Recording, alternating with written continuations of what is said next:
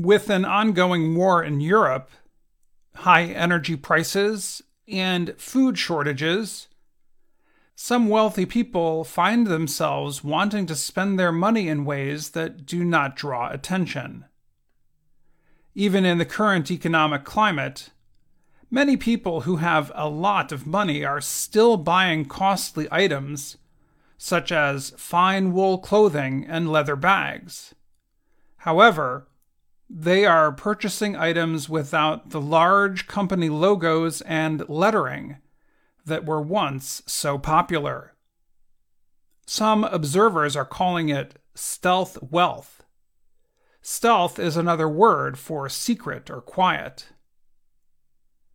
Expert observers who follow the buying trends of wealthy people say they have recently noticed the change.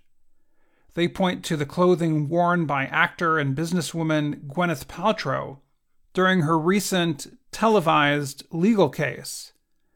Paltrow wore clothing from costly makers such as Prada and Celine. However, nothing she wore was flashy. Things that are flashy are especially bright or noticeable. Observers also see the clothes worn by the actors on the popular HBO television show Succession. The show follows the wealthy family of a television company owner.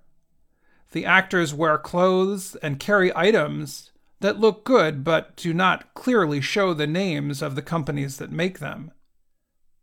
On the television show, which is in its final season, viewers have watched for clues about the character's clothing since 2018.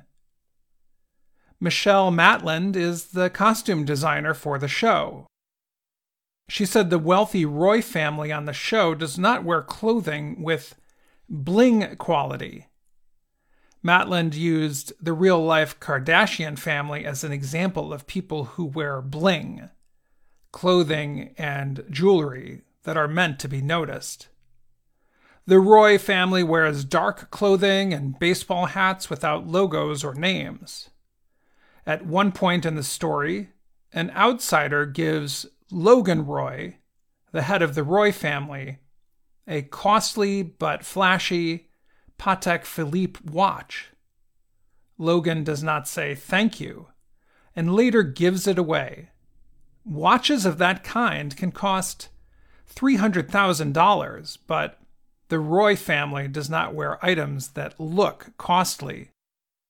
Jody Kahn is vice president of luxury fashion at Neiman Marcus, an American store that is known for selling costly items.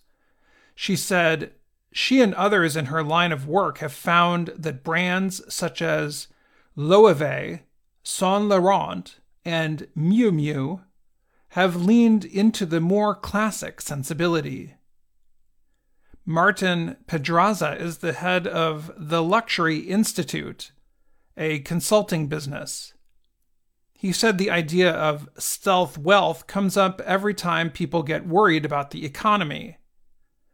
Those who have a lot of money want to dress like average people, but they can still afford costly items. So, companies that make high priced clothing sell items that do not look extreme. As a result, the wealthy person does not clearly look wealthy. Pedraza said that happened in the 1990s, as well as during the economic recession that started in 2008.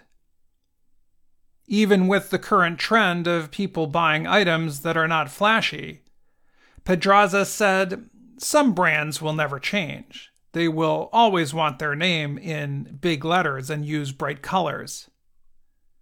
There will always be people who want the logos, Pedraza said.